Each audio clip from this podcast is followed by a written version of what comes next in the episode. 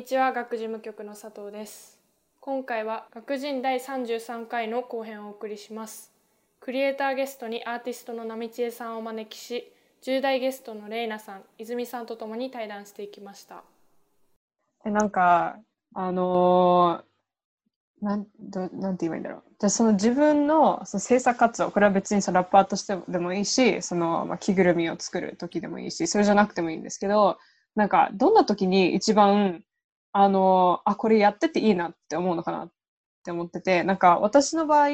そのイベント企画をする中でなんかやその2019年に私はそのイベントの、えっと、総統括企画の総統括をやってて、なんか多分自分の中ではそれを達成した時が一番達成した時に一番幸せかつ達成感を味わうのかなって思ってたんですけど振り返ってみるとその前の年にあの、もう少し小さいチームのリーダーをやってて、そのチームがやっとまとまった瞬間、人に信頼してもらえた瞬間が、多分その4年間の活動で一番楽しかった、幸せだった時間だなと思ってて、なんか意外と客観的に見る、見たなんかその成功の形だったり、幸せの形って、本当の幸せとは違うのかなっっていうのを結構長いこと思っててそのあなんか成果物が目に見えるものになるようなアーティストにとって一番幸せなあの時間、まあ、そアーティストっていうよりはもう波千恵さんにとって一番やりがいのある瞬間っていつなのかなってすごく気になります。うん、あーなんだろうね。なんか私は結構ものづくりだったらいろんなことできることが大前提でやってるのと結構、いや、本当に私はチームワークをほとんどしない人だから、なんか一人で作って一人で終わ終わるみたいなことが多くて、なんだろうな。無の時間とかやっぱり、無の時間ができるってことが達成感なのかもしれない。いろんな仕事とかして、うん、なんかあれやったな、なんか振り返る時間とか、その制作と正反対のその振り返ってあんなことしたなとか、あああいう賞もらったなみたいなのを振り返れる時間を作れるってことが結構達成感には近いと思思っているかな。振り返るものがあるってことですか？それかその時間があるってことですか？ああまあ、ものも時間もそうだよね。なんか着ぐるみって特にそうなんだけど、もう完成したらかなりでかくて質量があるから、結構、それが、例えば映画とかに使われたりとかすると、達成感があるというか、なんか自分個人、結構本当に自分のセルフブランディングでやるものが、なんか画面とか映画とかを通して人と繋がったりとかすると、もう、それをこう、のんびりと制作しないで、なんか、見てるっていうのは結構達成感かな。うん。って感じてますね。うん。なるほど。え、ちなみにレイナさんはそういう達成感とかを感じる時ってどんな時ですか？達成感なんかすごく日常的に感じてるのかもなっていうのがちょっとあってまあなんか結構すごくポジティブな人で結構いつも幸せみたいな感じで、っていうのはなんかすごく小さなことでも達成感言っちゃえばなんかあ特にあるのがその1日決めたタスクを全部終わらせられた時は達成感がすごいです。とかちっちゃいことから達成感はついてくるんですけど、うん、私にとって一番の達成感は、うん、なんか仲私先ほどチームワークが好きっていうふうに言ったと思うんですけど、うん、チーム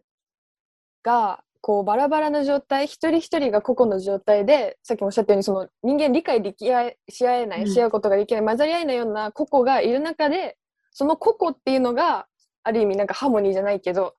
こう一人一人の良さが生かされてこうまとまってでそのまとまりの良さがこう何らかの形見える形として成果が出たっていう時。だからあの TED もそうですし、文化祭とかスポーツフェスティバルとか、そういう個々がチームとしてまとまってここ以上の力を発揮できた時、うん、でそれに自分が携われた時っていうのは莫大な達成感があるかなって思います。うん、いいですね。やっぱり人によって全然その幸せの形と瞬間が違うのは私は個人的にすっごい面白いなって。なんかそういう客観的に見てて面白いなっていうのもあって、うん、そう。なんかその本能、なんか喜びとかって本能的でもあるじゃないですか。なんか喜べること自体は多分どの人間にもある能力ではあるのに、その、まあ、引き金っていうのかな？ものが違うって、なんかどういうふうに変わってくるものなのか、それは生まれつき、それ、その個性なのか、それとも自分の育ちによって、その瞬間がいろいろ変わってくるのかっていうのは、なかなか面白いなってすごい私は個人的に思います。ああ、でも最近思うのは、幸せの感じで質、質っていうかランクってめちゃくちゃ下げておく方が幸せに決まってるなって思って。うん、あ確かに。そう。歩けた、起きれた、目が、目目を開いた、瞬きしたとか、うん、運転しているとか、私は最近すごい安全運転してる時にめっちゃ達成感感じるんだけど、でも、計算しすぎとか、そんなこと、さ今まで着ぐるみ40体以上作ったとか、それよりも今安全に運転してる自分ってやべえっていう思う。手っていうのは第、第2の脳と呼ばれているよね。この手を使って運転してる自分、しかも結構なあの交通渋滞のある東京をこんなに事故しないで運転してる自分すげえっていうのが私は個人的に今運転にめちゃくちゃもう達成感感じてる。おー。えー、いいな、運転したいな。ね、え、てか、小さなことにそれでなんか幸せを感じるのが大事っていうふうにおっしゃったと思うんですけど、私も結構本当にそういう人で。うん、てか特にこう逆にこうなんか何かを失った時にそのありがたみが分かるっていうのと一緒で例えばなんかお腹痛くなったら、うん、あもうすごいお腹痛いってなるけど翌日お腹痛くない時お腹痛くないって幸せみたいになるなるなって思うんですけど、なんかそのねみじえさんにとってなんか自分幸せって感じる時ってどういう時ですか？てかそもそも幸せっていうのを意識するっていうか感じることってありますか？すごいそのままありのままを受け入れるっていう印象をすごい今受けてるんですけど。本当にまあ確かにありのまま受け受け入れる系のキャラだからこそ、なんか、幸せっていうものって感じないことが一番幸せなんだよね。うん、あ自覚しないってことですか？そうそう自覚してない。だからさっきのお腹痛いの話もそうだけど、お腹が痛くなった時に痛くないっていうその無の状態が幸せだったってことに気づくというか、うん、なんか、例えば、ほんのちょっと手をぶつけたときに、なんかすげえ朝ができて、朝できてなかった、何もなかった時、幸せだったんだなとか、朝が気になっちゃって、もう痛くて痛くてとか、あと、あの、家族で喧嘩してた時とか、あ、喧嘩もしてなかった時の方が幸せだったんだなとか、結局幸せっていうのは、なんか生まれつきくっついてきてるものに私は感じてて、なんか、なんかその幸せに向かうっていう現象っていうのはないというか、幸せだと思うっていうこと、なんかすごく瞑想っぽいけど、感覚的には。なんか、それじゃないのかな。幸せを放棄することが幸せというか、その幸せのために頑張るっていうことをしないっていうことで得られる幸せがあるって感じてるかな。うん、なるほど。なんか、幸せは感情っていうより状態って考え方ですかね。そう、私は感情じゃないと思ってる幸せは。結構体に、体っていうかもう魂と体にくっついてきてるものだと思うから、だからなんかその運転してる時の達成感ってかなり幸せに近い。なんか、運転って、なんか、個性が必要ないんですよね。前の人の運転の真似をしてれば大体いいから、だからその、私は、あの、存在してることで、その、人との違いっていうもので、まあ、ブランディングしてアーティストっていう形をやっているけれども、なんか、その運転による個性を全部剥奪された状態っていうのが、かなり、なんか下脱っぽいくて、しかも車の中は好きな人しか入らないか、一人しかいなくて、で、車のコミュニケーションって、クラクションがちょっと長めだと、プーってやると、なんか邪魔だとか、ち、なんかちげえみたいな、気をつけろみたいな意味だけど、あの、プって軽くやるとありがとうにななるのと、あと、ウインカーを、あの、道とかこう入った時にウインカーをカチャってやる、一回やるのはありがとうって意味だから、そのありがとう、ありがとう、危険だ、そうしかなくて、車って言語的に。そこに閉じ込められて、個性がなくなって、とりあえず前の車とのモノマネをしてるっていう状態って、私はめっちゃ幸せで、運転、運転は結構なんだろう、下脱っぽいというか、すごくルーティンっぽい、修行っぽいなって思う。なんか SNS も正直修行だと思ってやってる部分あるけど、うん、運転の方が好きな修行で、SNS は好きじゃない修行って感じかな。どちらかというと、運転と SNS を比べたらっていう。うん、えー、初めて出会いました。その運転をそこまで抽象化して表現できる人。曲にしてほしいなと思いました。ドライブで、ドライブデートみたいな曲なんだけど、すごい、うん、ドライブデートとかと思いきや、ずっと私が運転の構造について、運転のストラクチャーについて。なんかすっごい最近、流行った曲で、そのなんか、運転免許、なんか、ドライバーズライセンスっていう曲がアメリカですごい流行ってたんですけど、なんかあれってなんか、恋愛なんですよ、恋愛の曲で。なんかあれは私はすごい好きじゃないんですけど、言っちゃ悪いけど、あの、その車をその比喩として使って、なんか人の幸せを語るってなかなか個性的じゃない個性的ユニークで面白くないですか？面白い。これどん どんな歌なんですか？え、なんか普通になんか、その免許取る、いや、普通にその、車、ん？免許を取るっていうことを2人で楽しみにしてたのに、なんか、私を振って他の人に言っちゃったよね、みたいな。なんか失恋ソングなんですけど。そう。でなんかその免許取ってそのなんていうの彼の家の前を通るのはすごく悲しいみたいな曲なんですけど、なんか全然違うじゃないですか。もう車っていう空間がどんなになんか人間なんていうの社会的に人間的になんていうのえっとまあなんていうんだろう、みんなが、なんか平等な環境っていうのかな。ってあるのかなっていうもんですよね、うん、結局今話してたのは。そうそうそう、全然多分その曲と正反対のことを私曲にできると思う。そう、それ最高だと思います。これは、たらもうずっとてます。やってみたいな。なんかさ、うん、ラ特にヒップホップの世界だとさ、すごい女の子をいっぱい乗せて、ちょっといかつい車に乗ってって。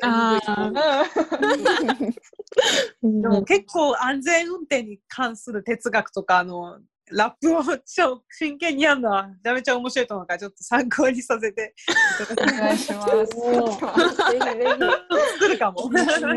嬉しい。それめっちゃ聞きたいな。絶対面白いと思う。まさかナミチェさんから車の話を聞くとは思わなかった。車大好きですよ。えー、面白い。え、なんかもう本当にこういうなんだろうユニークなある意味パスペクティブを持ってらっしゃってなんか他の人と共感とかってされるのかなって今ふうに考え思ってて私が今質問したいなっていうふうに思ったのは、うん、なんかどんな人と共感しやすいって感じるのかとかどんな人を魅力的だなって感じるのか？そもそもナミチェさんが人を魅力的だっていうなんかそういうなんか人を評価するみたいなことをしてるっていうふうに思われてるかはわからないんですけど、うんうんうん、他人と自分の関係づくりっていうのはなんかどういう感じですか？ごめんなさい、ちょっと言葉にできてないかもしれないんですけど。はいはいはい。えでも確かに本当に私人を評価しないから、例えば気が合わないとか、特に私は、まあ、形として有名人みたいになるから、いろんな言葉をあの浴びせられることが多い。それは私に直接じゃなくても。直接じゃない言葉が多いんだけど、うん、なんかそれを見ても、その人の存在がいるから相対的に私がいるんだ。ああ、今日も着ぐるみ作れてるって思うだけだから、なんか、結局、他人を反射して自己評価につながるから、うん、悪い人を見ても、あれって思った瞬間の人を見ても、それを感じ取った自分すげえなって思うから、うん、なんだろう。それは別に、なんだろうな。ナルシズムとはもう違うんだけど、結局、他者だって自分の一部ではあると思ってるから、こそ、なんか、いい人を見ても悪い人を見ても自己評価につなげてから今後どういう付き合いになるかっていうのになってくるから、なんか、いい悪いに対してすごく執着がないから、でも、今実際やっぱりめっちゃ話し合うみたいな。あ、わかる、車の空間みたいにはなることは実際ないから、そう。なんか好きな、好きなファッションの話と同じぐらいそういう話したいけど、中道だよね、だよね、みたいになりたいけど、本当に実際は、まあないから、な自分が相手を魅力的だと思えるぐらい、相手に対して魅力的だねって言うときに、自分が魅力的でありたいというか、自分がちゃんと魅力的な状態で相手にいいねみたいに言った方が相手に対しての自信にもなるから、なんか、なんかそういう感覚かな。すごく、セルフィッシュではないけど、自己中心的に世界を見て、まあもちろん自分っていう主体しか世界を見れないから、なんかそこから、まあ共感も難しくても、なんか自分が思う中道を生きてて、その中で会話していったら別に相対なんか違う部分があっても、に会話はできると思うから、なぁと思っているのと、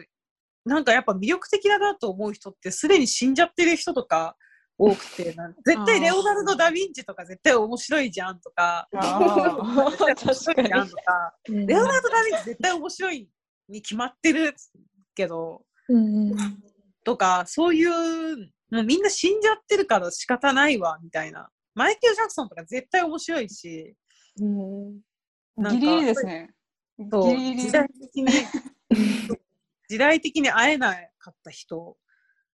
多めだねっていう感じかな魅力的だと思う。歴史上の人物やっぱ面白い。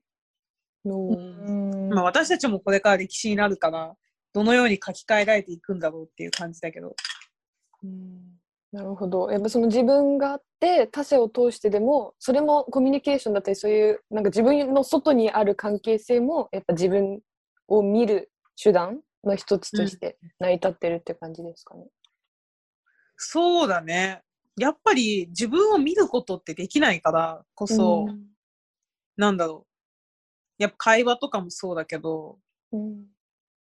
なんか整合性を一致していく作業っていうのって、まあ、それってすごく人、お互いの魅力分かりやすいし、今こういう時間とかもそうだし、なんか一致しやすい、なんかクオリア的なものも一致しやすいなと思っているから思ってて、だからそれと相反、今それと一番相反してるのはツイッターとかだと思ってて、例えばなんか勝手に話してないところで話が膨らんでたりとか、なんか、例えば過去の発言をいつまでもスクリーンショットとかして載せてる人とかもいたりとかして、でも会話っていうのは常にアップデートがあるから、なんか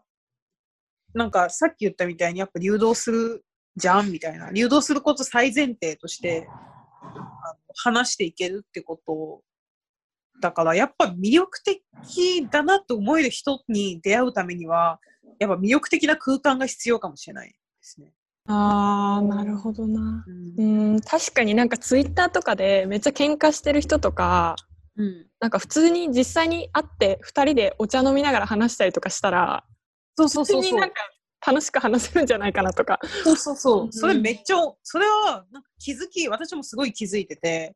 だから基本的にツイッターは喧嘩ツールとしては全然機能して、そもそも140文字でやれっていうツールだから、うん、ちょっと単価より長いかな、どうぞみたいな感じのゲームなわけだから、そうそう。あれ、怒ったりとか、そもそもあれ、ツイッターって正解を言う、あの、ものじゃない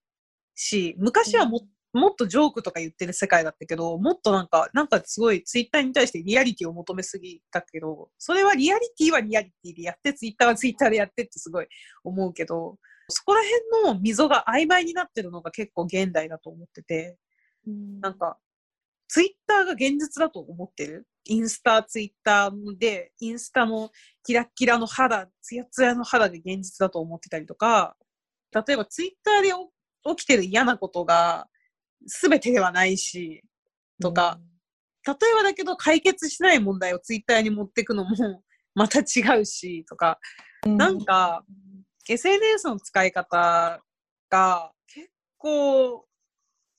なんかよろしくない方向に向かって、それまあリテラシーの問題なんだけど、だから SNS でちょっと魅力的な人を探すっていうのは、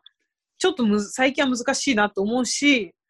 だからこそ、今そういう状態になってるとからこそ、なんか魅力的な使い方もできる人っていうのは、すごく魅力に思える人かなっていうのが最近思うことで、でも私仕事してるから、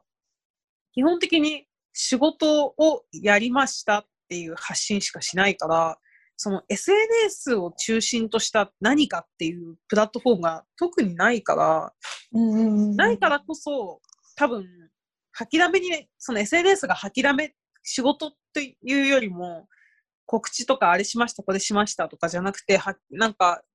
愚痴の吐きだめみたいな使い方をしている人とは、のことは多分私は魅力的だと思わないかなっていう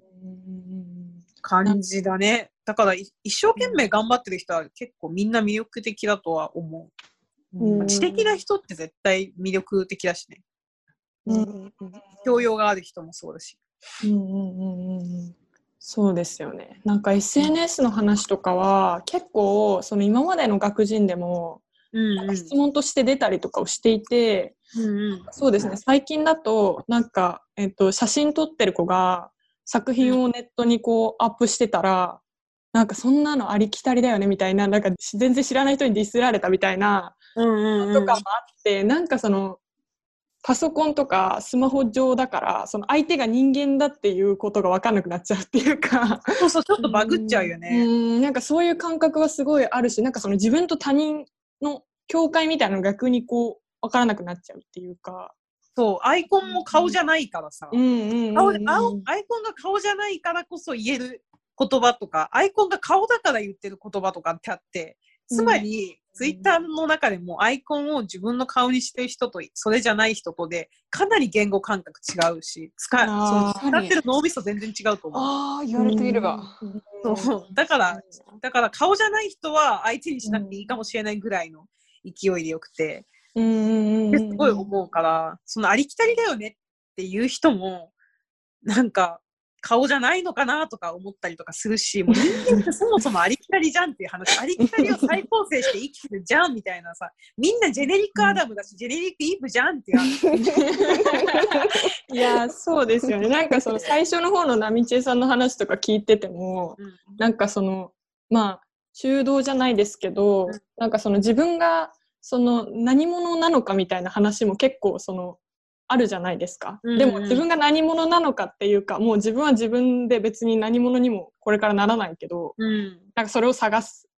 みたいなことって結構あるじゃないですか、うん、だからなんかそうですね。なんかそういう意味で言うとすごい波地さんの今までの話聞いてるとなんかその、まあ、相手からこう自分を見たりとか相手を通して自分を見たりとかそのまあすごく主体的でありながら、うんうん、なんかそのすごく客観的な視点ももなんか逆にあるというかそうだなんかそうですね全体の一部であり全体であるみたいな感覚をすごい受けたんですけど。そうなんですよ。なんか強い軸を私はもちろん持ってると思ってて。でなんでこの強い軸って何だろうと思ったらつまり全てを内包してるから強くて太くなってるんだなってすごい感じる。みんなを巻き込んでるからこそ強い、強くて太い軸になってる精神なんだなと思うんだよね。だからつまり、その強い軸の中で周りを巻き込んでるからこそ、周りのが流動することに対してすごく許容、許容っていうか認識することがすぐできるから、できるのではないかなって今思思ってますね。うんなんか個性って何なのかとかなんかそういうこと考えると結構辛いじゃないですか。なんか自分のオリジナリティって何だろうとか、なんかだからもっと解放自分のこと解放できたりとかなんか楽になる部分も結構あるんじゃないかなとかすごい思いました。ああ、確かに。うんでも、シンプルに、すごい属性的なこと言うと、髪型変えるとかめっちゃ気分変えられるよね。うん確かに服とかもそうですよね。すっごい普通のこと言う。女の子みたいなこと言っちゃったけど、気分転換。うんネイルが青いとかね。うんうんうんそうです。なんか自分を主軸にしてこうそうやって楽しんだりとか、うんなんかそういう感覚でもっと行きたいですよね。みんな。それをやっぱみんなに伝えたら、もうみんななんか流動体で、じゃあいいじゃん、おしまいみたいになって楽しいと思うし、そうなんだろう、2019年のファイティングモードにあの求められてきた波知恵像っていうのは女性であり、ハーフ、黒人のハーフであるってことをガッチガチに固められた状態だったんだけど、うん。正直言って生まれてからそれを、私は普通に、あの、神奈川県の茅ヶ崎市ってところで生まれて育ってて、うんで、お父さんがいて、日曜日になったらガーナ料理を出してくれるっていう、すすごいそういう家庭です。うん普通の家庭、普通とかそういうのは別にあれだけど、言語的にあるかもしれないけど、なんかその家庭で育った以上みたいな。で、なんか、後々に、なんか夫婦って別姓じゃないんだって気づいたりとかするとかね。あの国際結婚って夫婦別姓が当たり前だから、名字変わんの男の方に？みたいに、後半になったりする人とかだったりとか、あとおばあちゃんがタクシーの運転手だったりとかすることも驚かれて、え、女性なのにって言われた時に、え、おばあちゃんってタクシー運転手っ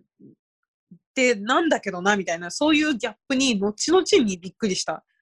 タイプの人だったりしたな。だから、そのファイティングとポーズ取ってる自分も、まあ、いたからこそ今、この、このずっと手がこの状態じゃなくて、普通に鎮座できてるわけだけど、なんか、そういう流動性っていうのも、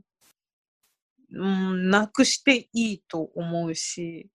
なんか、普通に育ってきたのに、そのマイノリティの部分だけを切り取って、それを商売道具とするっていう危険性プロパガンダ的なものに対する危険性に対しての方が私は幼少期の体験よりも嫌だなって思う？正直言って、うん。それをさ再発なんか再構築？しかも資本主義の力で再構築してるだけだから、教室内で例えば意地悪されてたっていうものを大きめに大きめにメディアでしかもインターネットっていう結構虚構の世界観でみんなが匿名の顔がない世界でワーキャー言えるところに私を引っ張り出してそれをやるっていう責任を終えてないメディアが多すぎるってことに対しての方が正直学校とか今まであった人との差異よりも、あの不愉快に感じたことではあったからそれからの脱却でもそれがあったからこそそれから脱却する方法っていうものもいろいろ見つけてきたしあ自分は自分だったなっていういうのもあるしそのハーフっていうのもやっぱグラデーションの存在真ん中の存在だから、あの何何人でもないんだよね結局。別に、なんかどこ行ってもぜ何人か絶対わからん誰もわからないし。なんかそういうでも人間ってそもそも人種なくて、まあ決めた国が決めたものだったりとか国っていうのもやっぱか社会的なルールのために形作られたものだったりするってことあと性別とかも。ってなってくるとなんか今日は可愛い格好したいなって日があってもいいしかっこいい格好したいなとか思ったりしてもいいし民族衣装着たいなと思う日があれば別になんだろう。着物着たいなと思う日がある。それに対し、そのグラデーションに対して、過去はこうだったのにって、自分が絶対誰にも、誰かに言わないようにしたいし、それがアップデートができる、でき続ける人間ってすごい新しいと思ってる。そのまあ表現もそうなんだけど、その人間のそのファッションとかの問題じゃなくて、もうアートもそうなんだけど、なんか例えばもう坂本龍一さんのアップデートとかすごいなとか、なんか表現が衰えないってかっこいいなとか、思想が衰えないってかっこいいなとか、昔はこうだったんだぜでずっと止まってる人にはなりたくないなっていうのはすごく思ってるし、やっぱそれがずっとファイティングポーズ取らない方が心地はよく過ごせてますね。うんなるほどな。まあなんか生物的にもその変化し続ける生物が残ってきてるみたいなのもあります。し。う。ん、まあだから必要ない部分はなんかみんなで一緒に退化するしうん。みんなで一緒に進化するしさっき言ったみたいに花はローストビーフ好きじゃないから人間みんな水大好きだしっていうそうなんか共同体一応共同体であるから、まあ、進化、一応進化のスピードはバラバラだけどそのバラバラさえも統一させようとするっていうのはあでも日本の教育が結構それやっちゃってるけど伸び伸びてる子を抑えちゃったりとか、うん逆に伸びてない子を怒ったりとかするとか、なんか忘れ物をしたら怒るとかも全然良くないと思うし、うんなんか、そういう人々って、それぞれの魂のバランスで進化するってことに対してすごい有意義な人生を送んなくちゃいけないから、なんか、すごい周りがスピード感あるからって別に焦んなくてもよくて、自分の時間軸を作る。そのさっき言ったみたいに自信を持つためには別に他人のクオリアを気にしないっていうことを最前提として、あ、なんか遅れてるなと思っても、その中で見つかるものがあったりとか、それはもう遅れ、早い遅いっていうのも、やっぱ時間が一過性だと思うからここそ感じてるだけのことだったりするから、うん。だから、本当に他人を気にしないっていうこととか、なんだろうね、でも日本の小中高ってそれがあんまりできてない感じは思う。うん人の目を気にさせるよね。忘れ物したら見せ物になったりとか。うん学級会とか。あれ嫌いだったな。もうまさにそれありました、なんか机の中に荷物を入れてあの教室移動をしちゃいけないみたいなルールがあってそこでこうなんか私たちが考えた案で先生も OK してくれた案がその3回え机の中に物を入れたままクラス移動したらクラスの前で歌を1曲歌うみたいな。いずれ覚えてるかなクラスのホームルーム委員でとかすまそういうのがあってあ、あったね。おお、懐かしい。すごい中学ドンピシャだなだったね。同じ中学。そうなんだ。あ6年間一緒でした。あ、そうなんだ。マブダチだったわけね。いいチームワーク。えでもちょっとすお話聞いてて本当にもうなんか言葉を書いて部屋に飾りたいなって思うぐらいだったんですけど えなんかそのさっきそのまあ何その魂とかも一人一人にとって有意義な人生であればいいっておっしゃってたと思うんですけど、ナミチエさんが思うに人生って何ですか？ストレートに言っちゃいます質問だ。すごいなんか自分が今気に気になっててなんかこの今18歳とかままだこんなちょびっとしか地球にいないのにそんなこと考え出すのは早いなみたいなのもあるんですけどなんか実際人として生きることなんかそのなんか植物とか動物とかみたいじゃなくてすごく複雑なものじゃないですか人間って。こんな思考があったり信念を持ったり一人一人がここまでなんだろうこう頭っていうかそのまあ魂言っちゃえば魂がどうにでもなれるっていうなんかその自由性みたいなのがあると思うんですけどそれそういう人間として生まれて生きる上で人生はどういうものでありどういうものにしようとするのがいいのか人生生きること人として生きることはどういうことだと波千恵さんは思いますか？すごい難しいけど、あの、うん全員が全員全く違う状態で死ぬのが正解だと思ってて、でもに結構日本って統一させがちだけど、そもそも生きるのあり方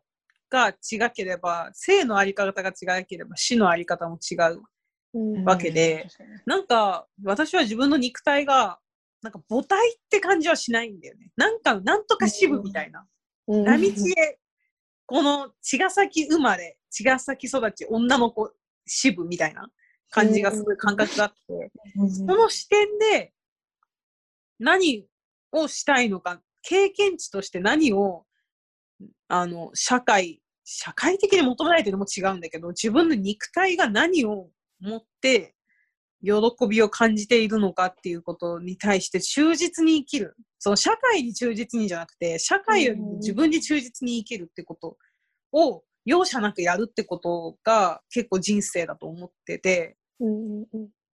だからそれに関して、そのさっき言ったみたいに、その生と死だけが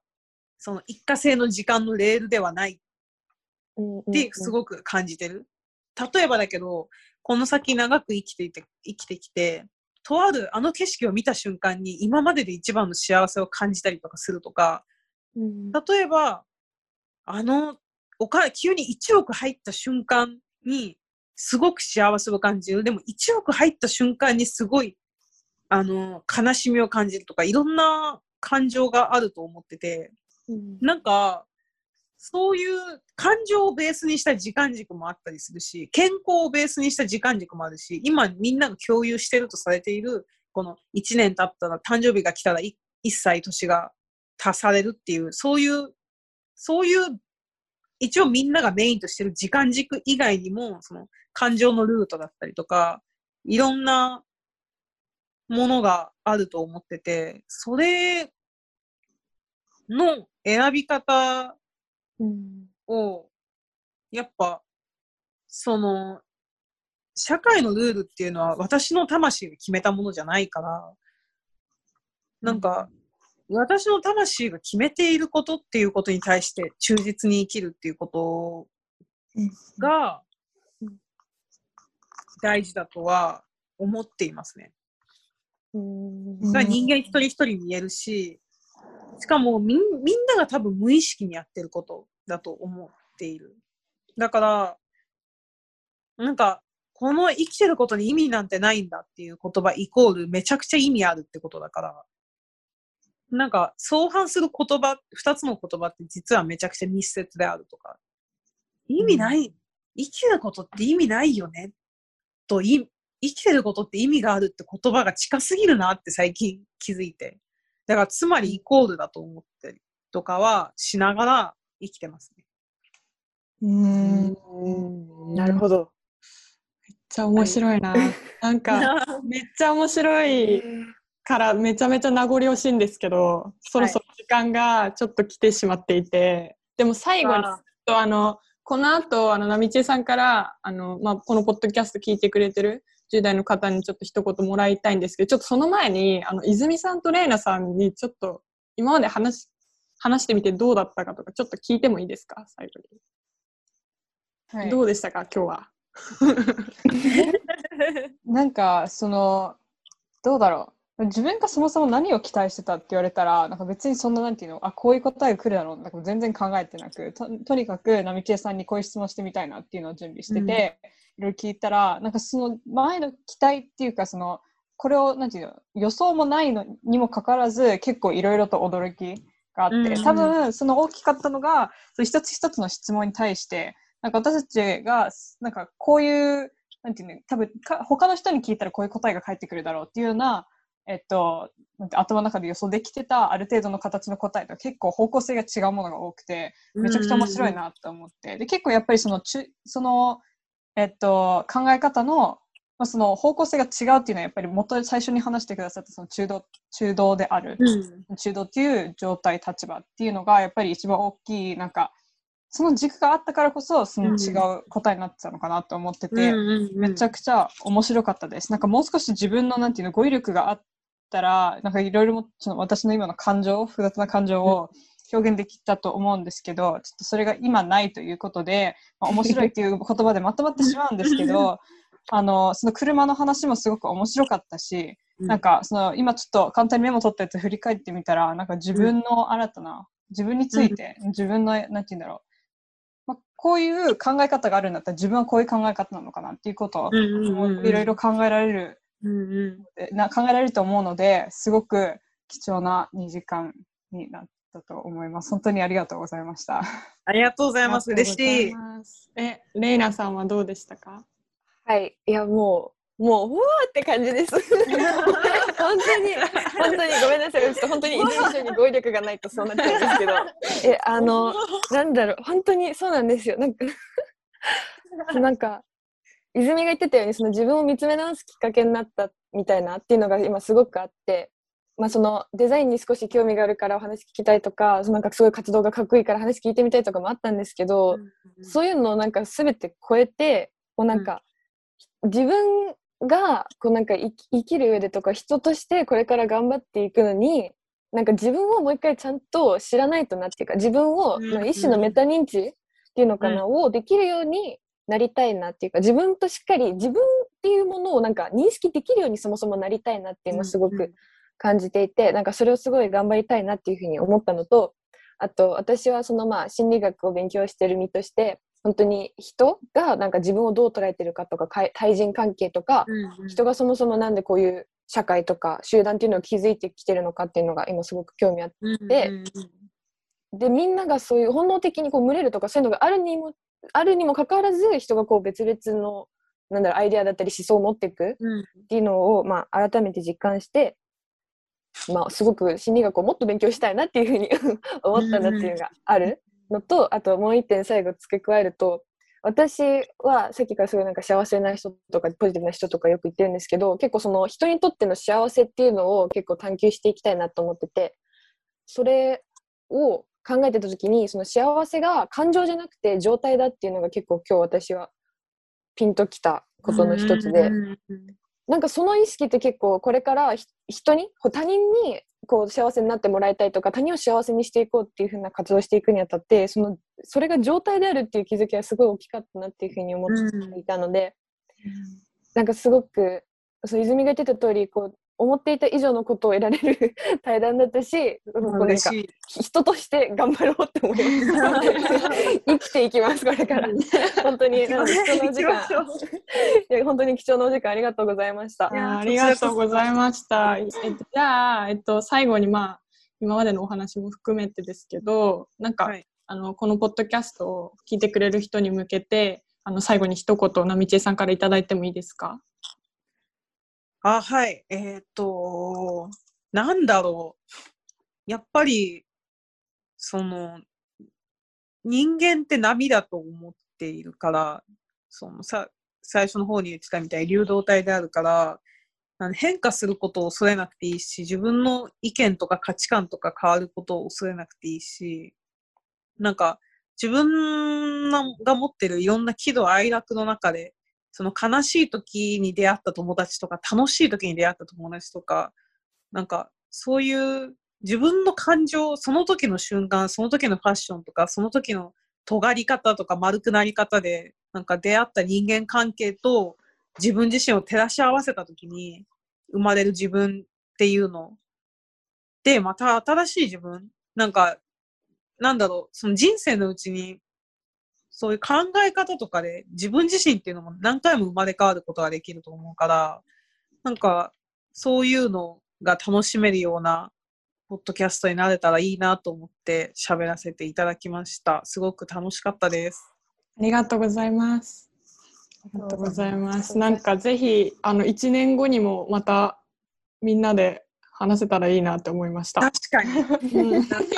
すごい尖ってたら面白いね。やばい。うんちょっと聞き比べたりとかもしたいな。うん、はい、ありがとうございました。ありがとうございます。ありがとうございます。本日はクリエイターゲストにアーティストのなみちえさんを、えー、10代ゲストに泉さんとレイナさんをお招きしました。ありがとうございました。ありがとうございありがました。とうございました。